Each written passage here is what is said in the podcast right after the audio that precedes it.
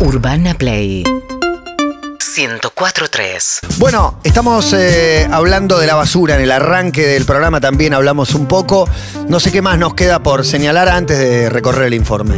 No, que el informe este está concentrado en Ciudad de Buenos Aires porque dijimos que hablar de la basura a nivel nacional es un montón y el que mucho abarca poco aprieta porque eh, el nivel de generación de basura que hay en una ciudad como Buenos Aires, de hecho, para darles una idea, lo dijimos, un porteño genera un kilo y medio de basura por día y el promedio del país es de un kilo y si te vas a una localidad más chica como un pueblo es de entre 600 y 700 gramos. Por eso la diferencia del tratamiento de la basura es totalmente diferente y el volumen. Y en un barrio pudiente, una familia con siete hijos eh, y demás debe generar 5 kilos de basura. Digo, el promedio nos mete a todos. Así que por más que haya detalles que hagan que tu realidad sea distinta, me parece que es un muestrario un poco de lo que pasa. No sé si en el AMBA, nos escuchan en diferentes provincias, en diferentes países. Va a, ser, va a servir para todos porque la idea del TP es mostrar desde que se arma la bolsa de basura que tenés en casa hasta que se termina, dónde termina. Claro, hasta que en líneas generales, no me quiero anticipar, la entierran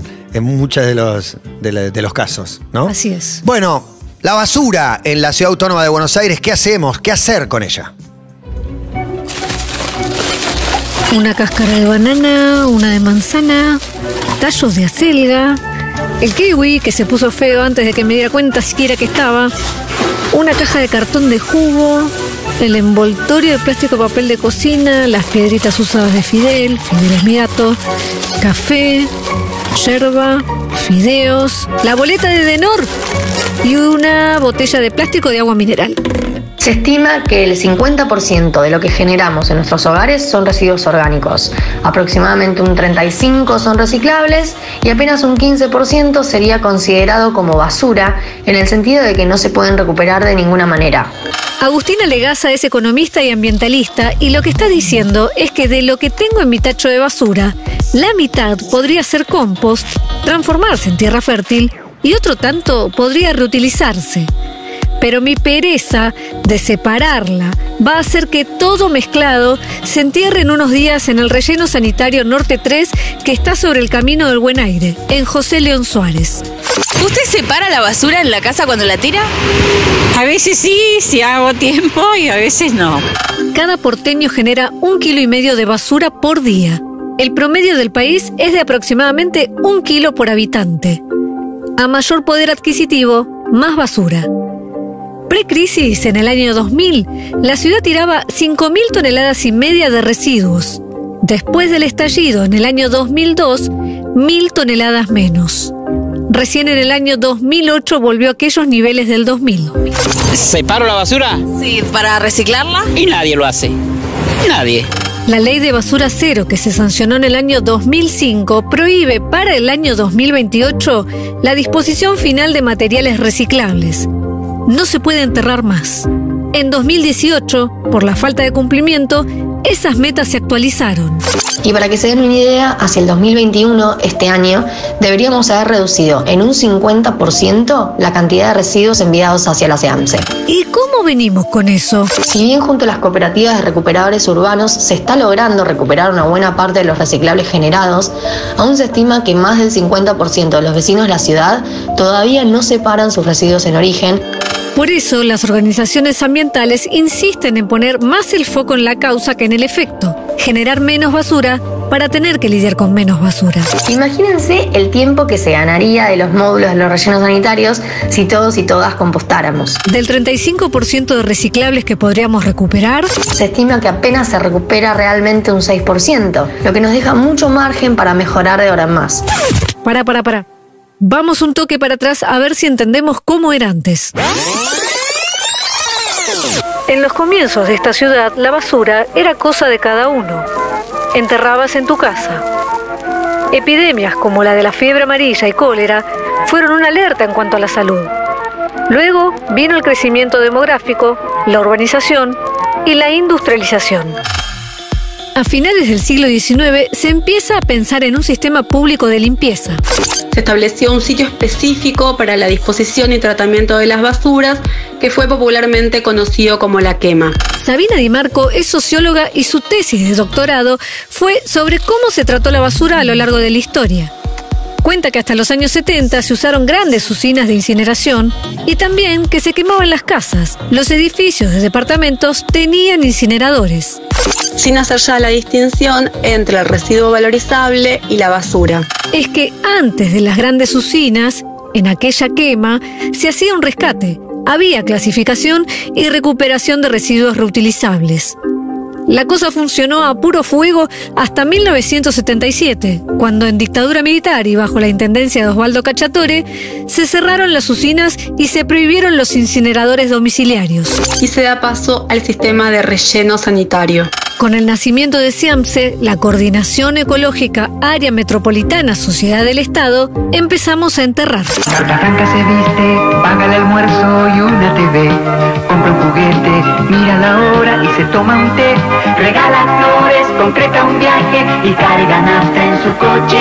Termina el día y Carta Franca se compra un libro para la noche. La década del 90 llegó con entierro sanitario, sin clasificación previa, apertura de importaciones, convertibilidad y un consumo desenfrenado. Una lógica de descarte vertiginoso en la que las prácticas de reparación, reutilización y reciclado eran desestimadas. Al mismo tiempo, la desocupación trepaba al 20% y más de la mitad de los argentinos era pobre. Expulsados del sistema, los cirujas de décadas anteriores aparecen ahora con otro nombre, los cartoneros. Después para el que saca la basura no es importante sacar una bolsa con una cuarta parte de residuos, pero para mí sí, a mí me sirve. Las opciones para reciclar y recuperar material en la ciudad de Buenos Aires existen y funcionan. ya sea dándoles en mano a los recuperadores urbanos que pasan de lunes a viernes por las tardes, llevándolos a un punto verde o dejándolas en los contenedores verdes de las calles o incluso de los edificios. De ahí llegan algunos de los 16 centros verdes de las cooperativas. Ahí los clasifican y vuelven a las industrias que pueden darle un nuevo uso. ¿Por qué solo la mitad de los porteños separa la basura? Muchos desconfían que su esfuerzo llegue a buen puerto. Dale, dale, yo separo en casa y después se junta todo. Los números de la Federación Argentina de Cartoneros, Carreros y Recicladores van en ese sentido. De los 80.000 kilos diarios de material que recuperan, entre 69 mil kilos, 70 mil kilos diarios. Eso es puerta a puerta, entrega en mano, calle. Jackie Flores es la secretaria de la Federación de Cartoneros y coordinadora nacional del programa de promotoras ambientales de la ciudad. Camina a Buenos Aires y habla con los vecinos para que reciclen. Les enseña cómo y por qué.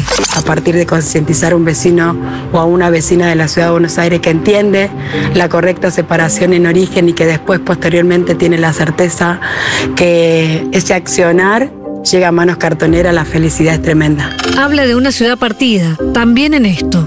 En la zona norte de la ciudad, en los barrios más pudientes, por decirlo de alguna manera, existe una mayor densidad de campanas verdes o puntos de reciclado.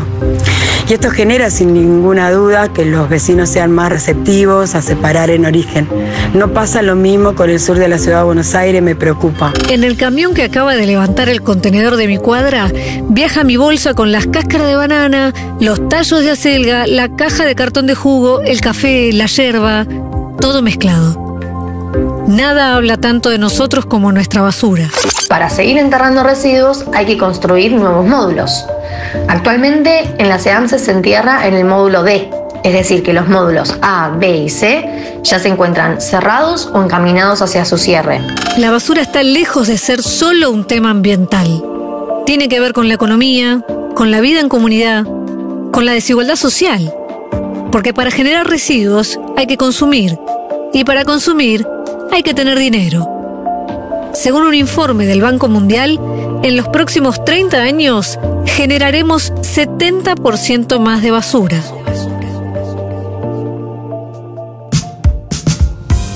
Un problema enorme que, lejos de, acabarse, si bien por lo menos ahora está más abordado que antes, me parece que hay un debate público respecto a eso, está muy lejos de solucionarse, sobre todo por la tasa progresiva de crecimiento de la cantidad de basura que tenemos y, y el daño que hacemos al medio ambiente, sobre dónde la ponemos. ¿no? Hay, No un tema que, que está. Ahora está pausado, pero había una ley que estaba que se quería hacer en la, en la ciudad de Buenos Aires y se hizo en varios países, que es volver a incinerar, pero en esta cosa de que genera energía y demás. Bueno, eso está frenado ahora. y- Incinerar no. incinerar no, pero aparte porque choca con otra cosa que tiene que ver con lo que se llama la, la economía circular, que es que algo que se, pro- que se fabricó viva el mayor tiempo posible y que circule y que su vida útil sea lo más larga posible, un poco en línea con lo que hablábamos de la obsolescencia programada, es que eso generaría menos basura. Y también en nuestro caso, en nuestro país, porque no nos podemos comparar y hablar solo de incinerar como incinera Finlandia. Acá hay un tema también social y es que los cartoneros encontraron un laburo y tienen que ser parte de esta eh, economía circular. Estuvo buenísimo cuando se les dio el estatus de laburante, un chaleco, están trabajando. Aparte sacarle el estigma, que la gente no cruce la calle y se cague todo cuando se cruza un cartonero, que es un chabón que eligió laburar. Bueno, eso No. era algo que quería decir. Es, eh, eh, es una cosa que, una de lo que le pregunté a Jackie Flores era, ¿por qué pasa esto de que eh, la duda es, yo lo pongo en un contenedor verde y no sé a dónde llega? Entonces dice, por eso muchos nos entregan a nosotros. Y digo, bueno, ¿cómo hago yo si quisiera entregarte los cartones y mis botellas a vos en mano o a ¿Lo un dejo en cartonero? otro lado o en dónde? Y me dijo, no tengan, o sea, a cualquier cartonero que pasa con su carro, háblenle, hablen, pregúntenle a qué hora pasa, dónde podés dejar la bolsa, que te toque el timbre. Lo aprendí con la liga vos. saliendo a cartonear con unos pibes. eh, dije, el cartonero, o sea, pues, siempre te puede chorear hasta el gerente del banco, digo. Sí, pero, claro, obvio. Pero es alguien que eligió laburar. Sí, sí. que no salió a chorear, salió a laburar y revolviendo la basura, la verdad, ¿no? Hay que sacar el estigma ahí urgente. Yo lo aprendí de esa manera. Sí, y además sacarle el estigma también te acerca a la problemática de la basura, porque si no, digo, más allá de este informe, en líneas generales, si bien como decías vos recién, se empezó a hablar un poquito más, no se habla casi nada. No, no. La respuesta suele ser la del, pri- la del primer señor del informe, la de, "Ah, si nadie hace nada. Yo, yo Usted quería. re- re- recicla, separa los residuos, nadie lo hace. Ibas no. contramano, todos van contra. Yo quería mencionar algo de eso, que tiene que ver con la conducta y el respeto, porque no me quiero ir del foco, que es esto de poder separar lo- los residuos. A mí me pasa muchas veces que, que separo y después cuando llego al momento del contenedor no le encuentro la vuelta. A, a veces lo que me sucede, y por eso creo que hay que ir como dos pasos atrás, es, no sé cuánta gente respeta el horario en el cual se puede tirar la basura. Muy Me- poca. Me, parece que Muy muy, poca. Hay gente que maltrata mucho los contenedores. Mucho. Que vos, que vos decís como, ¿con qué intención? ¿Viste? Pero eh, en mi casa, por ejemplo, que yo tengo a, a menos de a 20 pasos, está siempre roto. Siempre roto, eso lleva a que no lo puedas abrir, las bolsas terminan quedando alrededor.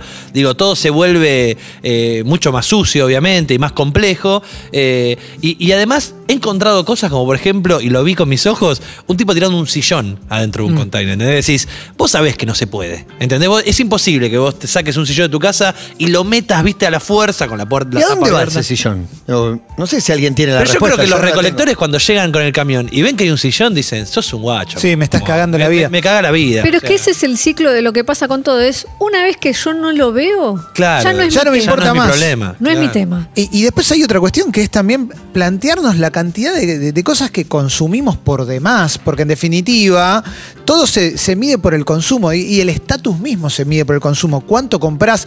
¿Cuánto te sobra? ¿Cuánto no necesitas y, y- y queda fuera de tu cadena de consumo? Porque en realidad eso también es una cosa para plantearse con respecto a la basura. La basura es la punta de lanza también para decir, che, ¿cuánto de más estoy comprando? ¿Cuánto de más llego a mi casa y me sobra? Y me sobra y lo, y lo convierto en basura inutilizable muchas veces, Sí. ¿no? Porque También nos dieron como, no sé si esto es parte del marketing o qué, como un valor al packaging de las cosas, ¿viste? Como a veces nos gusta cómo vienen los productos en el- y no estamos pensando en si ese material después lo voy a poder reciclar o lo Es como que hay una relación ya rara desde ese lugar. Yo sé que hay gente que toma otras medidas, no sé, se acerca a una heladería con un tupper, por ejemplo, y yo no llego a esa instancia y sé que es otro, otra discusión. Pero digo, también tenemos que cambiar la relación con el consumo desde ese momento, del momento en que nos gusta una caja y no otra, que quizás es reutilizable o lo que sea. Planteé una pregunta que es ¿qué haces con el sillón? Y Gonza me pone que eh, llamás al 147 y lo viene a buscar, es un camión especial. Así como la basura, digo, de jardinería, si vos tuvieras un árbol en tu casa que lo podaste o cientos de plantas, eh, tenés que llamar a un camión También- especial para que venga a llevarse esa basura. También llamas al 147 para decirle, che, el contenedor de mi cuadra está roto, Sí. necesito que lo arreglen, y viene y lo arreglan. El tema es que a los dos días está roto otra vez. Y otra cosa, eh, hablaba Jackie de que hay, hay- ella que patea la ciudad, hay menos contenedores en la zona sur. Fí- Fíjense, digo, los verdes, es la campana verde, esa es la que podés Claro. tirar tu bolsa con los reciclables. Es un toque, o sea, es la botella de leche que tenés, enjuágalo un poco, secala y con eso ya estás sumando cartón. un montón. Y lo que digo es, eh, el gobierno de la ciudad se comprometió a, y lo está haciendo, a menos de una cuadra y media, a menos de, sí, 150 metros, tiene que haber una campana verde de tu casa. No tenés que caminar más de una cuadra y media. Y si no está, 147, y indicás cuál es eh, la zona y tienen que ir a poner una campana. Realmente no es un problema de los cartoneros o de Siamse, es un problema que nos está tapando y, y esta es otra cosa. En la ciudad de Buenos Aires, sobre todo, no tenemos un vínculo con el tema de la responsabilidad de la basura porque el basural no está dentro de la ciudad. Nosotros tiramos la basura la afuera, en claro. José León Suárez. Claro.